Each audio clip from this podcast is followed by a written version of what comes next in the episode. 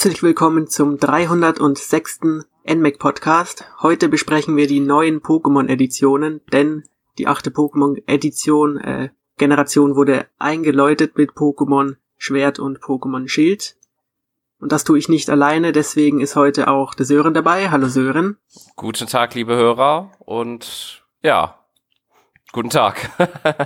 und unser sehr gern gesehener Dauergast Michael. Hallo Michael. hallo Jonas, hallo Sören und natürlich hallo. hallo liebe Hörer. Ich denke mal, ihr seid auch Leute, die man durchaus als Pokémon-Fans bezeichnen kann. Zumindest habe ich das bisher so mitbekommen. Und ich denke mal, auch ihr habt euch auf die neuen Editionen gefreut. Aber es gab natürlich im Vorfeld schon eine Menge Kritik seit der Ankündigung. Und es gibt sehr viele unterschiedliche Themen, die verschmolzen sind im Vorfeld. Da gibt's Begriffe wie Dexit oder die ganzen Skandale bezüglich der Grafik. Und heute wollen wir mal versuchen, die Game Themen aufzudröseln, ja, aufzudröseln und zu schauen, was davon gerechtfertigt ist und was vielleicht übertrieben war im Vorfeld. Wir drei haben die Spiele durchgespielt, aber sagt doch mal, wie ihr ähm, im Vorfeld die Spiele wahrgenommen habt und ob ihr schon äh, damals skeptisch wart oder erst während dem Spielen euch eure Meinung gebildet habt. Mm, ja, ich würde dann einfach mal starten. Und zwar, ich mhm. bin ja, ein langfristiger Pokémon-Fan. Ich spiele es eigentlich seit der ersten Edition, damals noch in der Schule. Ich war äh, nicht der, der von selbst auf Pokémon gekommen ist, sondern da gab es einen Mitschüler, der hat das äh, einfach mal mitgebracht und gesagt, hey, das ist Pokémon, das ist der neue heiße Scheiß. Und ja, dann haben wir es alle gespielt irgendwie und das ist jetzt schon, ja, mehr als 20 Jahre her. Wahnsinn, wie die Zeit vergeht. Von daher war ich natürlich äh, immer auf neue Pokémon-Spiele gespannt und es gibt Spiele, die mag ich mehr und dann gibt es Spiele, die mag ich weniger. Ähm, ja, die, der Switch auf die Switch sozusagen, der war heiß ersehnt von mir. ähm, nachdem, ja, ich Ultrasonne, Ultramond objektiv zwar das allerbeste Pokémon bis dato fand, weil es einfach das kompletteste Paket war, aber für Sonne-Mond-Spieler war es halt recht öd, weil sich irgendwie alles wiederholt hat. Von daher ähm, war ich natürlich, äh, also hatte ich Lust auf etwas Neues, also wirklich Neues. Let's Go, äh, Pikachu und Evoli waren dann die ersten Versuchsobjekte quasi, die sehr viel frische neue Ideen reingebracht haben und äh, haben das Konzept irgendwie mit Pokémon Go vermischt, klarerweise. War ja so ein Spin-off, sage ich einmal. Haben mir aber teilweise, äh, ja, recht gut gefallen. Es war halt äh, lustig zum Spielen für nebenbei, war aber natürlich nicht das vollwertige Pokémon, das man erwartet hat. Hatte ja aber viele frische Ideen, die ich äh, sehr gerne im Pokémon Schwert und Schild gesehen hätte. Und da kann man dann eh später drauf. Es hat nicht alles äh, seinen Weg in Pokémon Schwert und Schild gefunden. Für diese Generationen war ich tatsächlich äh, etwas hyped, weil ich mir gedacht habe, hey, endlich kein Augenkrebs mehr vom 3DS-Bildschirm, sondern tatsächlich HD und so Zeugs.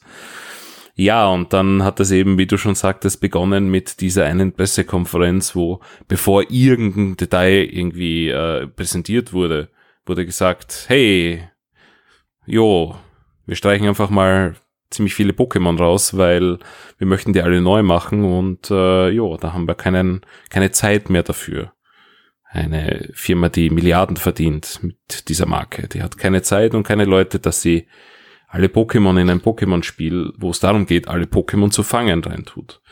Und da muss ich ehrlich sagen, das war für mich ein Knackpunkt, wo ich dann gesagt habe, hm, das, das könnte nichts werden. Und bin jetzt aber auch nicht jemand, der das so aufgeblasen hat, dass ich gesagt habe, hey, das Spiel ist von vornherein verurteilt, weil einfach nicht der ganze Pokédex drinnen ist und man hat zum damaligen Zeitpunkt ja auch nicht gewusst, wie viel das da rausgestrichen wurde. Mittlerweile ist halt bekannt, dass mehr als die Hälfte der Pokémon fehlt, was schon sehr, sehr viel ist und viel zu viel für meinen Geschmack. Und vor allem welche Pokémon dann rausgestichen wurden. Aber ich habe mir dann meine Meinung tatsächlich, auch wenn natürlich sehr viele Infos früher geleakt wurden, weil einfach äh, das Spiel äh, zu früh, sage ich einmal, äh, äh, an, an, an den Mann gekommen ist, an den einen oder anderen. Und äh, ja, bin jetzt geteilter Meinung, die wir dann besprechen werden. Okay, wie sieht's bei dir aus, Sören? Ähm, also wie ich zu Pokémon gekommen bin, das weiß ich schon fast gar nicht mehr. Also bestimmt war es bei mir wahrscheinlich so ähnlich, dass äh, früher damals all in Kindertagen, als ich auf dem Schulhof sich irgendwer dazu geschlagen hat, dass ich mir das auch mal ansehen sollte. Ich weiß jeden Fall noch, dass es gelb war, aber ja, äh, gut, ich hatte zwar immer mal wieder so eine kleine Pause drin zwischen äh, manchen Gens, die ich dann später nachgeholt habe, beziehungsweise ich glaube die fünfte, das war schwarz und weiß. Ja, ja genau. genau. Die habe ich tatsächlich noch gar nicht richtig so angesehen, das was ich mal nach, nachholen sollte, weil da höre ich auch noch so verschiedene Stimmen. Manche sagen, das sei auch richtig äh, genial gewesen, manche auch wieder so eher so, nee. Ähm, aber ansonsten ähm, war mehr, mal weniger aktiv, war ich dann da auch dabei bei den Pokémon-Spielen. Ja, und jetzt zum neuen Schwert und Schild. Ähm, anfangs war ich tatsächlich noch gar nicht so, ähm, hat sich da tatsächlich noch nicht so ein Hype-Gefühl, wenn ich das jetzt mal entwickelt. Das hat sich da erst so im Laufe entstanden da auch, äh, wenn man da immer mal so halt das eine oder andere liest, was dann einen schon so, so äh, in den Gedanken bringt, oh, ob sich das doch dann äh, lohnt, äh, weiß ich nicht. Was ich dann auf jeden Fall einen guten Einblick gefunden habe, war dann als äh, in Frankfurt beim Post-Edai-Event, wo man da ein bisschen was zu sehen konnte. Nämlich, ja, wo das ja du schon. Du warst äh, einer der wenigen, die es schon vorher ein bisschen spielen konnten. Genau. Ich glaube, eine Arena konnte man damals spielen. Genau, wo da halt der Fokus da sehr auf das neue Dynamax eigentlich lag, im Großen und Ganzen.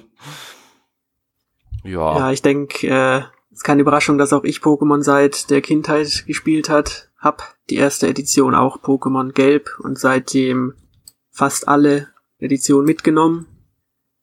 Die beste ist natürlich immer noch Saphir, wie wir alle wissen. Aber trotz. Wow, wow, wow. nee, das lassen wir unkommentiert stehen. Ich werde auch nicht so der Meinung, aber ich denke, das wäre auch ein anderes Thema. nee, ich mag viele, auch wenn ich zugeben muss, dass in den letzten Jahren weniger Spiele erschienen sind aus Pokémon, die ich äh, mehr mag als von früher, aber mal sehen. Zumindest die Ankündigung äh, von Schwert und Schild im Februar hat mir sehr gut gefallen. Damals hat man eben in dem Trailer noch äh, hauptsächlich die Region gesehen und ja, die neue Technik. Und ich fand, dass das Spiel damals eigentlich schon recht stimmungsvoll aussah. Die ganzen Probleme gingen dann ja erst auf der E3 los bei dem Interview, als der, ich glaube, der Director gestehen musste, dass dann die Pokémon gestrichen wurden und so weiter. Wobei ich sagen muss, dass die gestrichenen Pokémon eigentlich für mich persönlich kein so ein großes Problem darstellen. Ich weiß, Michael, bei dir ist es, glaube ich, ein größerer Kritikpunkt.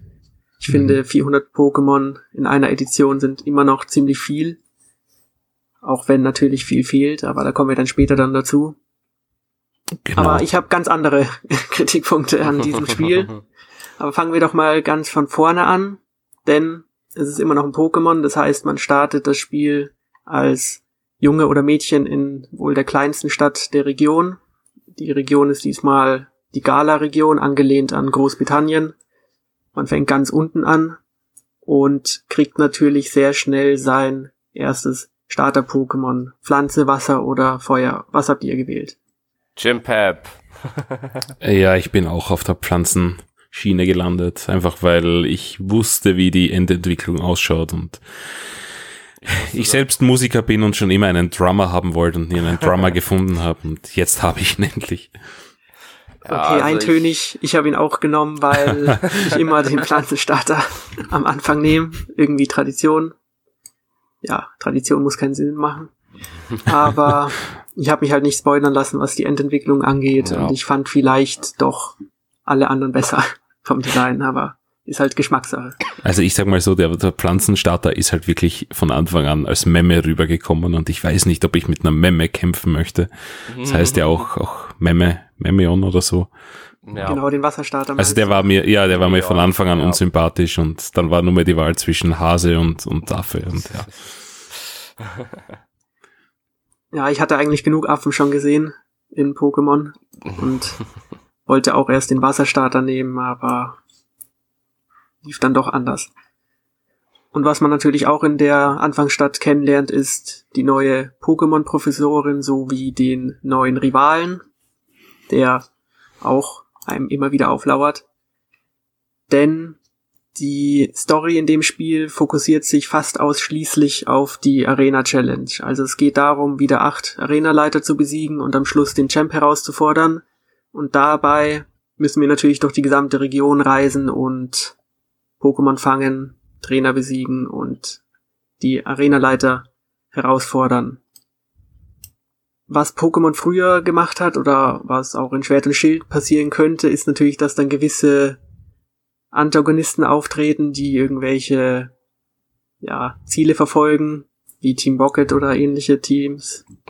ähm, das ist hier ein bisschen anders und zwar fokussiert sich schon sehr stark auf die Arena Challenge und bis zum Schluss bleibt es eigentlich bei dieser ähm, bei diesem Abenteuer einfach den Champ herauszufordern und ich weiß nicht, wie fandet ihr denn dieses äh, ja diese Reduzierung auf diese auf dieses sehr bekannte Thema? Mm. Also für mich ist es ein Gimmick, das nicht rechtfertigt, dass sehr viele andere Dinge deshalb gestrichen wurden. Ähm, ja, ich, ich, ich meine, es ist nichts anderes als in, in Pokémon Go, wenn du einen Raid machst äh, der einfach ein übermächtiges Pokémon hat, äh, wo du theoretisch mehrere Pokémon brauchst, um das zu besiegen oder mehrere Trainer. Dieses Feature gibt's ja eh auch. In Schwert und Schild kommen wir dann später dazu, aber es ist jetzt eigentlich nichts anderes, als wir blasen ein Pokémon auf quasi und verkaufen das als neues Feature. Deshalb war ich da weniger angetan davon. Vor allem, weil man einfach dieses klassische Arenen Kampf. Ich meine, das hat man in, in Sonne Mond auch schon weniger gehabt, bis gar nicht. Aber ich finde, das ist, ist jetzt einfach zu reduziert. Das macht auch keinen Sinn. Also bei der ersten Arena muss man zum Beispiel Schafe äh, eintreiben und, ja. und kommt dann zu dieser Arena Challenge. Also, ich weiß nicht. War nicht meins. Ja. Ja, manche dieser Aufgaben, die sind wirklich ein bisschen äh, sehr plump, das stimmt. Das würde ich auch sagen. Ja, ansonsten, äh, es ist halt eine, eine interessante Thematik, aber ja, kann man sich streiten. Es ist halt so dieses, ähm, ist halt so, so ein bisschen wie so, so eine, äh, wie so eine Weltmeisterschaft, würde ich auch sagen. Man, äh, man startet, man fängt klein an und versucht sich immer weiter hoch zu, hochzuarbeiten und hoch zu pushen, um am Ende das große Ziel zu erreichen was dann ja in diesen Stadien da äh, ein bisschen mehr, würde ich noch sagen, äh, äh, ja, aufge, aufgezeigt wird. Ja, ich meine, ich verstehe, wo sie hinwollen. Es ist ja auch gut inszeniert, so soweit muss man ja ehrlich mhm. sein. Du kommst in das Stadion, jeder schreit, es gibt ein großes Publikum, so wie auch im Anime eigentlich. Da gibt's halt diese, ja. diese ähm, ja, Turniere, wo Ash halt alles verliert, aber es ist egal, für den, für den Zuschauer, dort, dort hat man einfach das Gefühl, das ist etwas richtig Großes.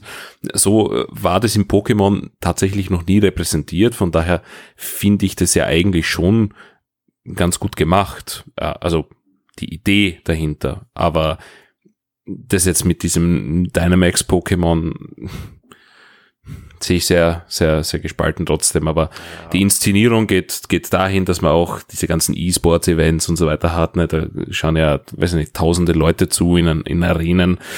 Das fand ich schon recht, recht cool irgendwie, aber, aber das, was man in der Arena dann macht, fand ich halt irgendwie nicht so cool. Also, ist halt so ein, nicht Fisch, nicht Fleisch für mich. Ich fand die Kämpfe in den Arenen eigentlich auch die eindeutigen Highlights in den Spielen, vor allem eben wegen der Inszenierung.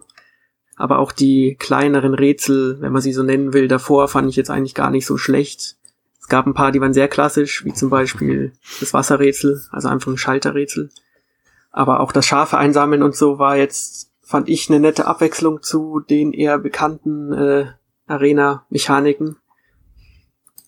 Aber ja, Wobei, ich meine, äh, das, das Schafsbeispiel ist jetzt wirklich meiner Meinung nach das Schlechteste, das man bringen kann. Mhm. Also für, für ja. so eine Challenge. Ich finde ja diese Rätsel, bevor man zu einem Boss kommt, fand ich ja auch damals schon recht gelungen und, und diese Idee in 3D umzusetzen in diesen neuen Spielen, das ist auch teilweise gut gelungen. wie du sagst, dieses Wasserschalterrätsel ist schon eines der komplexeren, fand ich cool. Ich fand auch gut dieses andere mit den Steinen, äh, auch wenn es trotzdem plump ist, aber du hast so ein Radar, wo du den Pfad entlang gehen musst und so. Äh, fand ich jetzt nicht so, ja, unnötig einfach wie dieses Schafsrätsel am Anfang. Weil du brauchst nur, nur gerade ausrennen und ja, es war anspruchslos. Das ja, ja, generell genau. sind die nach fünf Minuten eigentlich alle vorbei, wenn nicht sogar noch, schon nach zwei Minuten. Und es gibt auch eine, da rennt man eigentlich nur geradeaus, zwei Minuten lang. Ja, und die Frage ist halt, wenn es anspruchslos ist, warum implementiere ich es überhaupt? Na, dann kann ich es gleich Einfach weglassen, kann zwei Trainer hin tun. Abwechslung wegen, denke ich. Naja gut, ich meine, am um, ähm. Anfang hast du noch nicht so viel Abwechslung. Das war in der ersten Arena, aber äh, ja, also für mich stellt sich immer die Frage, wenn ein Feature nicht gut ist, warum implementiere ich es überhaupt? Das ist halt so ein, es ist dann, es führt nur dazu, dass man sich darüber aufregt oder das halt als negativ heraus äh, beleuchtet, ja. Also entweder macht's acht gescheite Arena-Challenges oder lasst das gleich ganz bleiben, aber nicht drei gute und fünf schlechte und ja. ja ich bin da vielleicht etwas kritischer, weil ich einfach, ich, ich, ich finde halt, Pokémon ist halt schon eine zu lang laufende Marke, um sich eben auf den Lorbeeren ausruhen zu dürfen.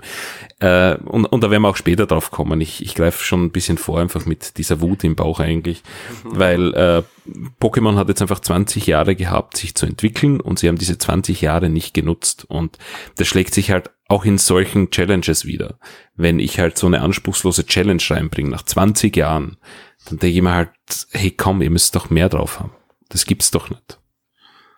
Also ich als Sonne- und Mondspieler, der jetzt fand, dass die Rätsel und die Arenen, die es damals ja nicht gab, schon ein bisschen enttäuschend waren, fand hier eigentlich schon wieder, dass die Arenen ähm, doch mir wieder mehr Spaß gemacht haben.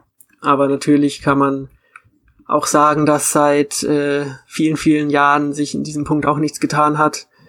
Aber ich denke mal, das ist noch einer der wenigsten äh, Sachen, wo man sich über das Spiel aufregen kann. Ja, ja, absolut, absolut.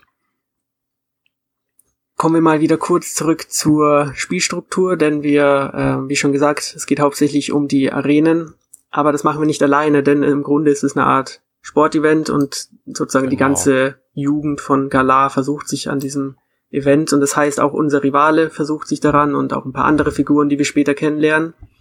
Und das heißt, wir treffen sehr oft wieder auf diese Figuren. Und jetzt kommt ein Punkt, der mich schon in Sonne und Mond aufgeregt hat, und zwar diese extreme Aufreißung der, ja, der Spielstruktur durch ständiges, wiederholtes äh, Gerede und Dialoge, egal wo man hingeht. Vor allem jetzt, wenn das Spiel noch linearer wird. Und da ist auch Sonne, äh, Schwert und Schild nicht befreit von. Also man kommt in eine neue Stadt oder steht vor einer neuen Arena und man kann die Uhr danach stehen, äh, stellen, dass eine bestimmte Figur vorbeikommt und irgendwelche Textboxen mit relativ wenig Inhalt füllt. Ich weiß nicht, ob es nur mir so geht oder ob ihr auch findet, dass das Spiel dafür, dass es eigentlich keine Story erzählt, viel zu redselig geworden ist. Mm, ich habe irgendwann aufgehört, äh, den Text tatsächlich zu lesen, der in den Boxen ist. Ich glaube, so nach 15 Stunden war es mir einfach zu viel und da habe ich wahrscheinlich eh noch lange durchgehalten. Äh, ja, es ist halt dasselbe Konzept, wie es halt immer war und von dem gehen sie nicht ab. Äh, teilweise fand ich auch, dass das völlig sinnlos ist und, und in die Länge gezogen, wie äh, man quasi zur Arena kommt. Also ich, ich kann mich ganz speziell an den Moment erinnern, bei der Wasserarena, du kommst zur Wasserarena, der Typ sagt, hey, die ist nicht da, die ist unten ja. beim Leuchtturm. Dann gehst du runter zum Leuchtturm, der einfach 20 Meter daneben ist. Sie schaut in, den, in das Wasser hinein oder auf das Meer. Du redest sie an und sagst, ja, ich, ich, habe irgendwie Trübsal geblasen und gehe jetzt zurück zur Arena. Und das war's. Und dann gehst du zurück zur Arena und bekämpfst sie. Und das ist einfach Schwachsinn. Das ist genau so ein Ding wie die Arena Challenge mit den Schafen. Das ist sinnlos, das verschwendet meine Zeit und ich denke, dass, dass man das gar nicht implementieren soll. Dann lass die Arena offen. Warum muss ich da runtergehen und sinnlosen, sinnlose Konversationen führen? Das, das, das macht null Sinn. Und ja, also ich bin da völlig bei dir. Das ist nur eine Situation, die ich jetzt herausnehme.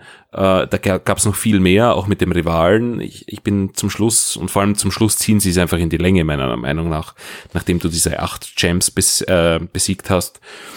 Ja. Da, da wird das Spiel einfach wie ein Kaugummi gezogen und boah, also ich, ich habe wirklich, wirklich zwischendurch keine Lust mehr drauf gehabt. Weil einfach alles, was du machst, wie du schon sagst, leer ist. Es ist inhaltsleer. Es ist einfach nur, dass es irgendwie da ist. Hm. Ja. Wie hast du das gesehen, Sören? Ja, das, äh, da würde ich auch dazu sagen, dass äh, zustimmen, das äh, wirkt da besonders am Ende da doch sehr langatmig und langgezogen. Ja, also ohne zu spoilern kann man sagen, dass am Schluss dann doch noch irgendwas passieren muss, damit das Finale halt noch ein bisschen aufgeblasen wird. Und dann sucht man sich halt den Antagonisten und der ist dann auch gar nicht so böse, aber man kämpft dann halt trotzdem gegen ihn. Und dann kommt der letzte Kampf gegen den Champ und dann auch sofort schon der Abspann. Da merkt man auch ein bisschen, dass das Team von Game Freak sehr viel äh, Handheldspiele gemacht hat. Also es fühlt sich alles ein bisschen äh, zusammen geschrumpft an, an manchen Punkten. Und nicht so, als ob es jetzt ein Heimkonsolenspiel wäre. Ich finde auch, das merkt man an der Spielstruktur. Also am Anfang dauert es ja doch etwas länger, bis man zur ersten Arena kommt. Aber dann folgen eigentlich fast alle acht Arena-Kämpfe Schlag auf Schlag. Man kann teilweise bis zu drei in einer Stunde schaffen, wenn man sich beeilt. Und das, was du gerade angesprochen hast, Michael, dass man auch hier und da mal irgendwie mit jemandem reden muss, haben sie wahrscheinlich denke ich mal, eingebaut, weil sie gemerkt haben, dass man sonst viel zu schnell durchkommt. Und es gibt eigentlich meistens nur eine Route zwischen den neuen Städten und dann kommt auch sofort die neue Arena. Und dazwischen gibt's auch, wie gesagt, eigentlich fast nichts zu erkunden oder zu erzählen. Zumindest kam es mir so vor. Hm. Ja, zumindest, also die Spielzeit muss man sagen, ich habe jetzt äh, circa 30 Stunden aufgewendet, um es mit dem Post-Game-Content durchzuspielen. Äh, davon habe ich aber sehr viel Raids gemacht, sehr viel ähm, ja in, der, in dieser Naturzone, auf die wir noch kommen, äh, einfach gefarmt und äh, habe mich schon äh, ja ein bisschen umgeschaut, sagen wir so. Wenn man das jetzt nicht machen würde, äh, ich habe mal da im Internet ein, ein, bisschen recherchiert, wie schnell die Leute jetzt durchgerusht sind. Ähm, so Daumen mal Pi kann man mit 18 Stunden rechnen. Ja, dann ist man durch. Äh, ich weiß jetzt nicht, ob das viel oder wenig für ein Pokémon-Spiel ist. Ich würde eher sagen wenig, weil ich kann mich nicht erinnern, dass ich ein Pokémon-Spiel mal unter 50 Stunden durchgespielt hätte. Okay, also weil ich hatte auch so knapp 20 auf der Uhr am Schluss und hm. für mein Verständnis ist es schon kürzer als die anderen.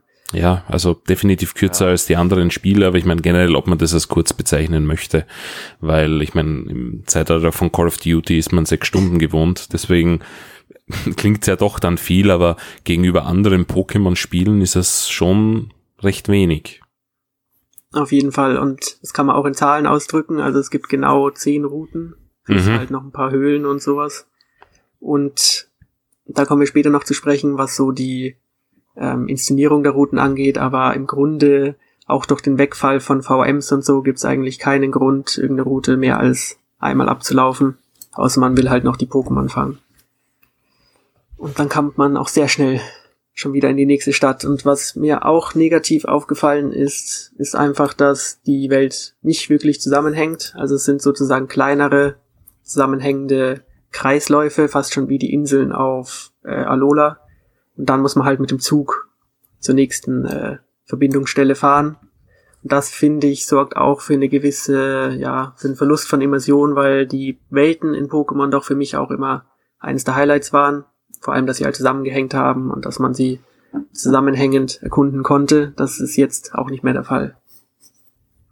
Mhm, da gebe ich da recht. Das ist, äh, meine Freundin hat ja auch gespielt neben mir und die hat mir dann irgendwann am Bildschirm gesagt, und, und so gesagt, äh, ja schau, ich, ich fahre da jetzt mit dem Rad und äh, bei dem einen Meter ist Schnee und beim anderen Meter ist schon einfach äh, schönster Frühling. Und du hast einfach so zwei oder drei Meter, wo quasi das übergeht, von Schnee in Frühling. Und ja, es ist halt nicht ganz, ganz so glaubwürdig. Also sie haben sich teilweise nicht sehr viel Mühe gegeben, diese Übergänge schön zu machen. Oder auch glaubwürdig durch, wie du schon sagst, also vor, allem jetzt, wo du sagst, fällt mir das erst auf, dass es tatsächlich eigentlich gar keine Höhlen geben, gegeben hat.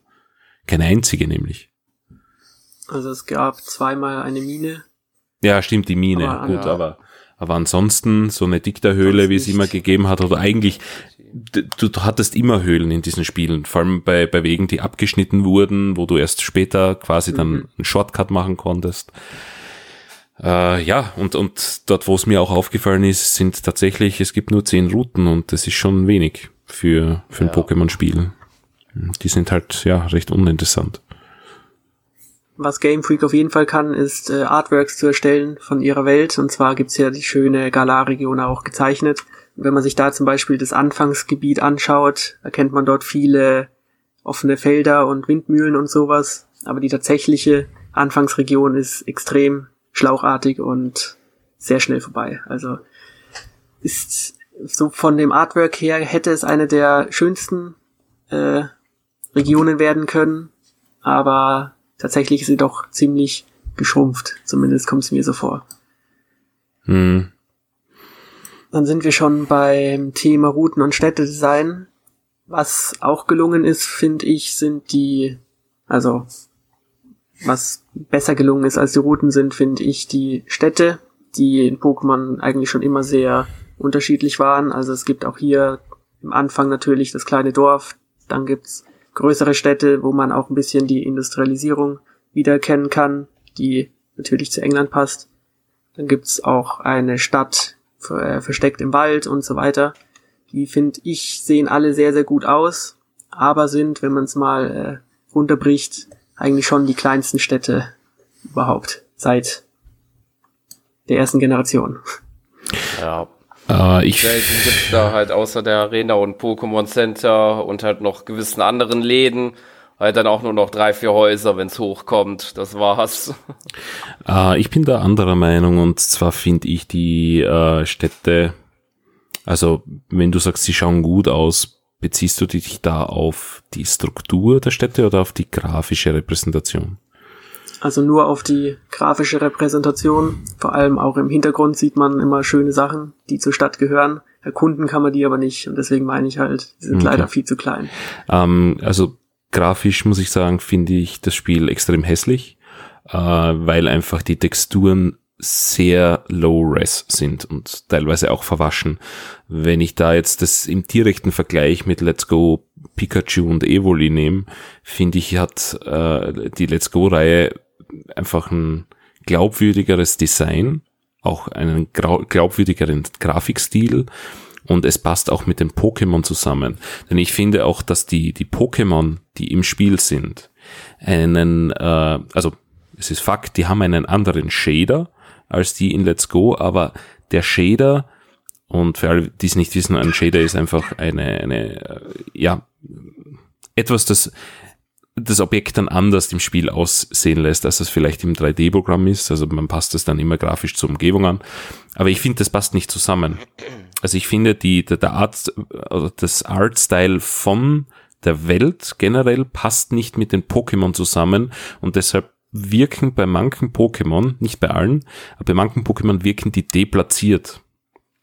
Und äh, ja, so geht's mir auch mit, mit einigen Objekten in der Welt. Das, teilweise sind die so unscharf und so äh, undetailliert, dass sie, dass sie fehl am Platz wirken. Ähm, vielleicht ist es in den Städten jetzt nicht so schlimm wie in der freien Welt, weil wenn da ein Baum einfach sehr pixelig ist oder ein Stamm einfach ausschaut wie Matsch, dann ja, fällt es wahrscheinlich eher auf als, als bei, bei Ziegelbauten, wie ja ähm, das in England so ist. Und ich finde auch die Struktur von der Stadt teilweise äh, ja leer. Also es ist, also Mangetstädte, die, die, die großen vor allem sind sehr verwinkelt. Man könnte sehr viel erforschen, aber in Wirklichkeit gibt's dort nichts, außer ein paar Häuser, wo man reingehen kann und die Häuser sind dann auch Copy-Paste.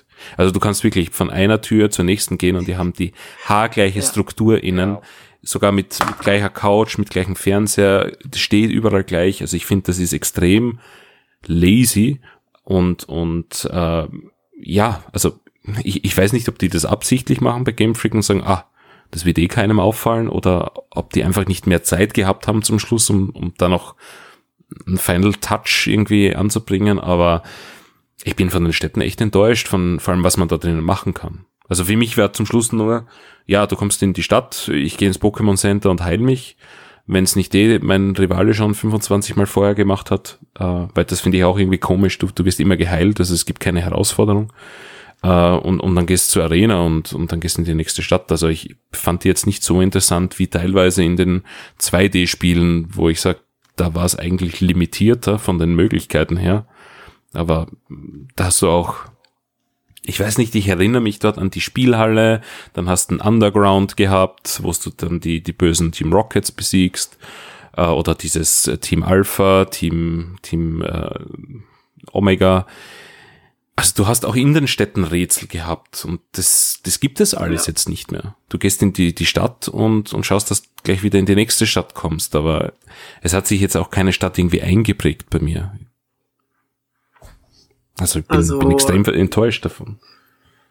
Das kann ich verstehen, vor allem auch auf dem 3DS. Die Anfangsstadt in, äh, in Alola war ja schon auch ziemlich groß, also da hm. ja auch noch viel mehr. Und obwohl ich eigentlich der Erste bin, der Sonne und Mond kritisieren würde. Aber es stimmt, es ist alles sehr klein. Es gibt auch, wie du schon gesagt hast, kaum irgendwie Dungeons oder irgendwie Gebäude mit mehr als einer Etage. Also Treppen geht man eigentlich in dem Spiel sehr selten nach oben. Hm. Und Du hast gerade noch den Vergleich zu Let's Go gezogen. Das ist ein Punkt, den ich immer wieder höre, aber irgendwie nicht nachvollziehen kann, weil ich finde, Pokémon Let's Go sieht halt aus wie ein Mobile-Spiel. Also sieht sehr sauber aus, aber gefühlt sehr abgerundet und es ist halt nochmal Kanto. Und Kanto war halt kantig auf dem Gameboy damals. Ach so, nein, ich beziehe mich jetzt tatsächlich auf, auf die Farben, die es in dem Spiel gibt, auf okay. das Design. Also es wirkt sehr fröhlich, sehr frisch und äh, Galar wirkt für mich sehr behäbig. Ähm, es sind einfach düstere Farben, ausgewaschene, alles ist irgendwie ein bisschen verschwommen, weil sie halt nicht, nicht so den Detailgrad haben und, und äh, man könnte leicht depressiv werden in manchen Regionen. Also ich. Also, also ich habe nicht den besten Fernseher, vielleicht liegt daran, aber ich fand, dass Galar schon sehr hübsch aussieht eigentlich. Also nicht überall, da kommen wir noch, aber hm. vor allem die Anfangsstadt, da gibt's eigentlich sehr viele bunte Farben also ich finde, das Spiel ist eigentlich schon sehr bunt und spielt auch gerne mit Höhenunterschieden und so. Aber es ändert halt nichts daran, dass sie viel zu klein ausfällt. Und ich finde auch, dass die Panoramen gut gelungen sind, denn die Kameraperspektive ist ja auch wieder so ein Ding. Kommen wir auch noch da, gleich dazu. Hm. Ähm, also da sind schon sehr viele einzelne Objekte im Hintergrund, die man aber halt leider nicht erkunden kann. Da finde ich, ist der Vergleich mit so einer Draufsicht wie in den alten Editionen irgendwie nicht so einfach zu ziehen. In Sonne und Mond war es ja auch schon so, dass es eher äh, keine Draufsicht mehr war. Mhm. Ich verstehe, wo du hin willst. Ich gebe dir da absolut recht. Also dieses, vor allem dieser Höheunterschied und wie du von quasi von der Landkarte von unten nach oben und du siehst, was vor dir liegt. Also das kommt gut rüber, absolut. Äh, aber du sprichst sehr an. Es gibt halt also du kannst nicht alles, was du siehst, auch, auch erkunden, so wie es halt in Zelda Breath of the Wild zum Beispiel ist. Ne? Oh. Ja. Dann spreche ich es gleich an, die Kameraperspektive. Und zwar ist das Spiel ja eigentlich, also man kann die Kamera nicht frei drehen, außer in der Naturzone. Und deswegen muss man darauf hoffen, dass das Spiel die richtige Perspektive einfängt. Und das führt dazu, dass man eigentlich nur geradeaus gehen kann. Also wenn man zurückgeht, sieht man nichts mehr. Und dementsprechend ja. verstecken sie halt die Items links und rechts in mhm. irgendwelchen versteckten Winkeln. Und wenn man sich Gala anschaut auf der Karte, sieht man auch, dass man eigentlich nur von unten äh, kontinuierlich nach oben geht. Und andersrum macht man sehr, sehr selten. Das finde ich äh, ist sehr, sehr schade, auch weil man extrem wenig erkunden kann auf manchen Routen, weil es halt einfach nicht geht. ist alles sehr schlauchartig, aber das hatten wir schon. Ja, ich finde jetzt die Kameraperspektive, mm, den, den, ja, ich finde es komisch, dass man sie nicht bewegen kann und dass es quasi als Feature in der Naturzone angepriesen wird im Jahr 2019. Das ist halt schon ein bisschen ja. lachhaft, aber ich, ich finde jetzt, das ist kein Punkt, der, der mir so schlimm in Erinnerung geblieben ist wie vielleicht zehn andere Punkte. Aber du hast schon recht, es ist, es ist komisch und vor allem in der Naturzone, ja, bringt sie mir eh nichts, weil sie dreht sich so langsam, dass ich, äh, dass ich eh keinen Bock habe, sie zu drehen und ich kann sie auch nicht äh, erhöhen, die Geschwindigkeit. Also ja. Ja, und es gibt zwei Zoom-Stufen, aber das Spiel setzt sich automatisch zurück auf die nahe Zoom-Stufe, wenn man irgendwie teleportiert. Ist auch ein bisschen komisch. Mhm. Äh, ja, ähm, bevor wir auf neue Features und neue, also Features und Neuerungen kommen, möchte ich generell noch zur Performance was sagen. Äh, das Spiel ist meiner Meinung nach unter aller Sau was Framerate betrifft, vor allem wenn man mit dem Internet verbunden ist. Ja, in der vor, Naturzone. Vor allem in genau. der Naturzone, da kannst du die Frames ja. zählen. Das ist, die sind ja, im einstelligen Bereich. Das, das ist absolut unmöglich. Vor allem wenn da noch irgendwelche Effekte wie, wie Hagel oder, oder Sandsturm dazukommen. Das, also das, sowas habe ich noch nie gesehen in einem Pokémon-Spiel. Das, das ist, das geht absolut nicht. Also wenn du in, in der Naturzone farmen möchtest, dann mach's ohne Internet, ansonsten ist das der Horror. Aber das finde ich halt schade, weil gerade wenn man mit dem Internet verbunden ist, dann sieht man, was andere Leute machen und vielleicht ein Read ausschreiben, weil das kann man dann eh noch dazu. Dann kann ich quasi interagieren mit denen, aber wow, also es ist echt mühsam, wirklich mühsam. Und auch die Kämpfe, ich meine, klar, es ist ein, ich meine, es ist ein 30 Frame Spiel. Ich mein, ja, es ist jetzt ich bin jetzt nicht der, der sich aufhängt, ob ein Spiel 30 oder 60 Frames hat, aber wenn du unstable 30 Frames hast, dann, dann weißt du, dass deine Engine einfach nicht gut ist. Und ich meine, Game Freak war noch nie wirklich gut mit Engines. Äh, die haben sich da immer irgendwie durchgemurkst, nur jetzt merkst du es halt. Also du merkst halt an allen Ecken und Enden, dass sie irgendwie grafisch vielleicht reduzieren haben müssen, sogar absichtlich, damit das Spiel irgendwie auf 30 Frames läuft. Und vielleicht kommen auch daher die verwaschenen Hintergründe, äh, die, die unscharfen Objekte, du hast extrem viel Pop-ins, also du, du, du fährst mit dem Rad und auf einmal sind ja, nicht nur Pokémon gut, die spawnen halt, aber auch, auch Menschen oder andere Trainer, die poppen einfach auf. Und ich rede jetzt nicht von denen, die online sind, sondern die NPCs, die quasi auch, wenn du offline spielst, da wären poppt einfach auf oder hier ein Gegenstand, da ein Gegenstand. Ähm, ja, ist sicherlich nicht wichtig für das Spiel, aber extrem irritierend und eigentlich schade, weil, wie wir schon gesagt haben, Pokémon eigentlich äh, genug Geld und, und Erfahrung meiner Meinung nach hätte, um das besser zu machen. Deswegen fühlt sich halt ein bisschen wie eine Alpha-Version an. So, wir haben den, den ersten Bild fertig und äh, zum Schluss hat man aber gesagt, let's ship it äh, QA ist wurscht oder halt nochmal drüber arbeiten.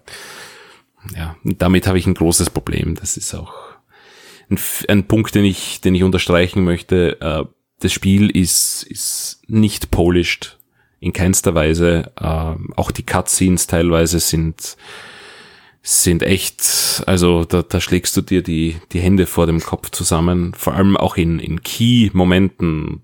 Da nehme ich jetzt nicht zu viel vorweg, aber es gibt Situationen, wo du zum Beispiel auf das Cover Pokémon triffst, ja. Äh, und das ist einfach eine, eine Cutscene, wo ich mir denke, was soll das sein? Also wenn ich ein Storyboard zeichne, ist das aufregender als das fertige Produkt dann. Da spielt keine Musik, die Pokémon bewegen sich wie auf dem Nintendo 64 mit, sie, sie bewegen äh, die Füße nach vor und hinten und drehen sich dann 180 Grad im Kreis am Stand. Also das schaut einfach alles so billig aus.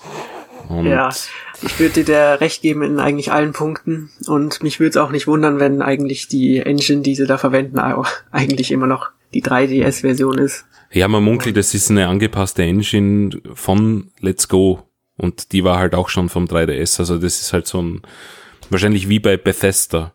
Die verwenden halt seit ewig ihre komische Engine, die verpackt ist ohne Ende und sind stolz drauf dass die halt. Und also, dass sich Figuren und Pokémon auf den Punkt drehen und so, damit muss man immer noch leben. Das wird sich so schnell nicht ändern. Ja, und, und äh, ich bin, bin gerade in Fahrt, also ich sehe gerade, wir haben da Technik erst im Nachhinein, aber es ist jetzt wurscht, ich, ich, ich hau einfach gleich nach. Äh, ich finde auch, dass ich meine, bei, bei Gameboy-Spielen und so weiter, da, da habe ich es noch verstanden. Du hast Charaktere äh, wie einen Wanderer, der schaut immer gleich aus. Das ist, ist gut. Man muss äh, Speicherplatz äh, irgendwie sparen. Du hast damals Module gehabt mit weniger Speicher, auch Geräte, die weniger Speicher hatten und so. Du musst es halt irgendwie haushalten. Aber es gibt noch immer einfach Charaktere, die gleich ausschauen und ich habe gefühlt in dem Spiel 20 Charaktere, die an allen Plätzen vorkommen. Und wahrscheinlich ist 20 schon hochgenommen. Und vor allem, wenn ich dann einfach, zum Beispiel in dieser einen Arena, da stehen einfach zwei Charaktere nebeneinander, die ich bekämpfen muss, und das ist eins zu eins dasselbe Modell. Ich meine, wenn ich mir schon nicht die Mühe antue, 50 oder 100 Charaktere zu designen, dann stelle ich doch nicht in eine Arena zweimal den gleichen, das, das gleiche Modell nebeneinander. Ich, also das ist auf einem Bildschirm zu sehen. Da denke ich mal, was soll das? Aber gute Nachricht, es gibt den Wanderer, diesen dicken Wanderer gibt's nicht mehr. Es gibt jetzt einen dünnen Wanderer. Ja, also ist wahrscheinlich genug gewandert, dass er jetzt die ja. abgenommen hat. Aber es ist generell die Vielfalt an Charakteren noch immer so wie am Gameboy vor 20 Jahren. Es gibt halt wenig Abwechslung und da merkt man halt, wie wenig Mühe man sich da auch bei Game Freak gibt, da etwas zu investieren, die extra Meile zu gehen und einfach nicht dieses repetitive, einfach auf dem Silbertablett zu, zu präsentieren, weil das, das schreit einfach danach, hey, wir scheißen halt auf alles. Ich, dann, dann kann jeder Charakter im, im Spiel gleich ausschauen. Ich, ich finde das einfach billig und, und nicht entschuldbar. Das ist halt so, weiß nicht, das nimmt mir ein bisschen die Freude am Spiel, wenn einfach jeder Char gleich ausschaut.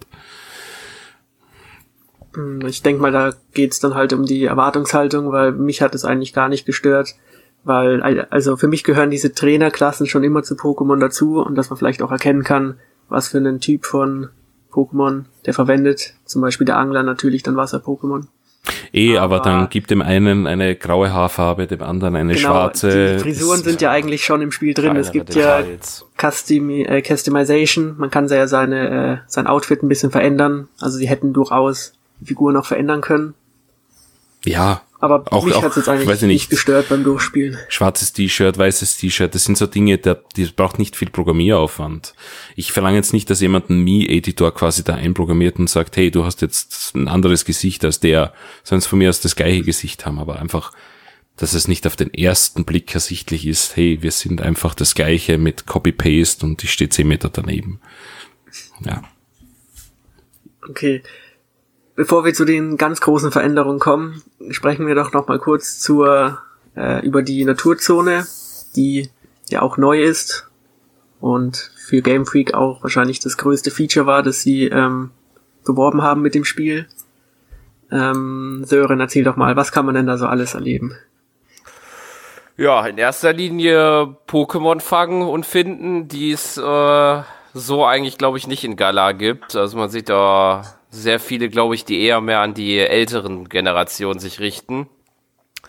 Äh, und dann natürlich noch äh, die Raids kann man dort äh, ausführen lassen, die dann halt auch online-mäßig mit anderen zusammenspielbar sind. Sonst kann man da halt noch solche anderen Kleinigkeiten, aber ich glaube sogar dieses Campen, das kann man glaube ich überall machen. Ich glaube, das war ja nicht nur Tourzonen beschränkt, glaube ich, wenn ich mich richtig erinnere. Ja, das kannst du überall aufschlagen. Ja, okay. Ja, okay. Das wären, glaube ich, die zwei großen Dinge, die mir jetzt zur Naturzone einfallen, die exklusiv sind. Ja, sie haben sie halt genutzt, um gefühlt alle 300 alten Pokémon reinzustopfen. Genau. Und das Besondere ist natürlich, dass sie wesentlich weitläufiger ist als das Rest, der Rest des Spiels und die schön freidrehbare Kamera. Und diese Features kamen natürlich, kommen natürlich auch mit gewissen Kosten. Ich glaube, da kann Michael was dazu sagen. Hm, welche Features meinst du jetzt genau? Die die schön frei drehbare Kamera und die offene Welt. Ach so, ja gut, ich meine, also Framerate-Probleme haben wir eh schon angesprochen. Ja. ja. Auch grafische Einbußen. Ich, ähm, ja, sagen wir so, die Naturzone ist ein nettes eine nette Idee. Ich würde es jetzt nicht als Killer-Feature sehen für das Spiel. Es ist halt eine Open Area, wo du auch grinden kannst und auch zwischen den, den, ja, Arena-Kämpfen immer wieder zurück und vielleicht ein paar Level gewinnst, aber ähm, das Problem, und, und jetzt weiß ich auch, worauf du hinaus möchtest, ist, in der Naturzone rennen auch sehr viele starke Pokémon rum. Ja, und diese starken Pokémon, die kann man plötzlich nicht mehr fangen, weil Game Freak gedacht hat, hey, das ist ein, auch ein cooles neues Feature, das wir unbedingt reinbringen müssen. Ähm, ja, ihr habt ein gewisses, also Pokémon hatte schon immer, dass äh, bis zu einem gewissen Level einem die Pokémon gehorchen. Ja, außer die eigenen, die kann man so trainieren, wie man möchte, aber die Pokémon, die eine andere Trainer-ID haben, also die man quasi getauscht hat, die gehorchen einem nur bis zu einem gewissen Level und mit jedem äh, Arena gewinnen und mit jeder Arena Badge äh, kann man das quasi erhöhen, dieses Level. Das gibt's auch diesmal und äh, jetzt gibt's ein zusätzliches äh, Feature unter Anführungszeichen, dass man auch Pokémon nur bis zu einem gewissen Level fangen kann und, und alles, was darüber ist, das kann man nicht fangen. Das kann man bekämpfen, aber, aber das war's dann. Und äh, ja, äh, Gott sei Dank können diese Viecher nicht shiny sein, weil sonst äh, ähm, ja, wird es wahrscheinlich die ein oder andere kaputte Switch geben. Ja, und äh, wenn man dann halt Arenen-Badges äh, gewinnt, dann kann man die irgendwann auch mal fangen. Also die, die erhöhen sich dann immer auch diese Fanglevel. Äh, ich finde das extrem bescheuert. Ich weiß nicht, warum man sowas einbaut. Ja, keine Ahnung, was sie sich dabei gedacht haben. Ich, ich, ich kann mich dem nichts anfangen. Also, wenn ich ein Vieh sehe, das cool ist und ich will das fangen, dann will ich es fangen können. Warum kann ich das plötzlich nicht fangen? Wer verbietet es mir zu fangen? Welche, welche, welches tatsächliche Real-Life-Hindernis gibt es, dass ich den Pokéball auf dieses Vieh hau? Möge mir das bitte einer erklären. Weil ich verstehe, wenn ein Pokémon nicht auf mich hört, weil es umgezogen ist, weil ich es nicht erzogen habe. Und, und das ist wie mit Kindern. Ich meine, ich habe auch eine Tochter, die hört auch nicht auf mich, aber ich muss ihr halt beibringen, dass sie auf mich hört irgendwann, weil die kennt ja keine Regeln. Ne? Aber was hindert mich daran, einen Pokéball auf ein Level 60 Pokémon zu schmeißen? Also da steht dann natürlich eine schöne Ausrede in der Textbox, die ich gerade nicht parat habe.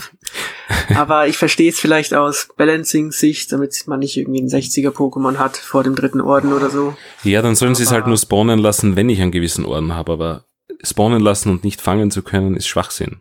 Gar nicht spawnen lassen, Punkt. Oder ja. mit dem Level mit skalieren. Ich meine, was ist das Problem?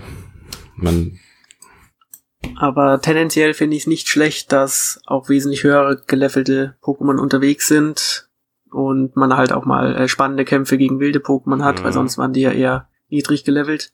Mhm. Auch wenn man sie ja, wie gesagt, leider nicht äh, fangen kann. Der später dann schon. Und also. ja. Und ansonsten fand ich es irgendwie schade, dass es nur eine Naturzone gab. Also ich habe irgendwie damit gerechnet, dass es mehr als eine gab, äh, geben wird. Aber es beschränkt sich dann halt auf dieses eine Gebiet, in dem dann halt äh, doch alle Pokémon-Typen zu fangen sind und auch alle Jahreszeiten herrschen, gefühlt. Hm, ja, da ändert sich auch das Wetter, gibt es ein Wettersystem. Man kann mit dem Rad hin und her fahren, dass man dieses Gebiet äh, ja schneller abgrast. Das Rad kann man upgraden. Man kann irgendwann, äh, also gut im Storyverlauf bekommt man das, dass man auf, auf über das Wasser kann, aber diesen Turbo kann man dann upgraden, dass man schneller fährt und so. Ja, keine Ahnung. Also ich finde ja gut und und das ähm, äh, relativiert das ein bisschen, dass das Gebiet so langgezogen ist und dass es nur eines gibt. Man kann im Spiel äh, überall von der Karte aus anwählen, wo man hinfliegen möchte mit dem Flugtaxi. Und da gibt's nicht nur die Möglichkeit, vor Pokestationen zu fliegen, sondern tatsächlich auch ähm, gewisse Punkte auf der Map, die halt wichtig sind, unter Anführungszeichen. Ähm, ja, von daher finde ich das jetzt nicht so schlimm, weil dann kann ich halt, wenn ich, weiß nicht, in ein anderes Gebiet möchte, wo andere Pokémon spawnen, mich einfach dort schnell hinfliegen lassen. Brauche auch keine VM oder sonst irgendwas dafür. Ne? Genau.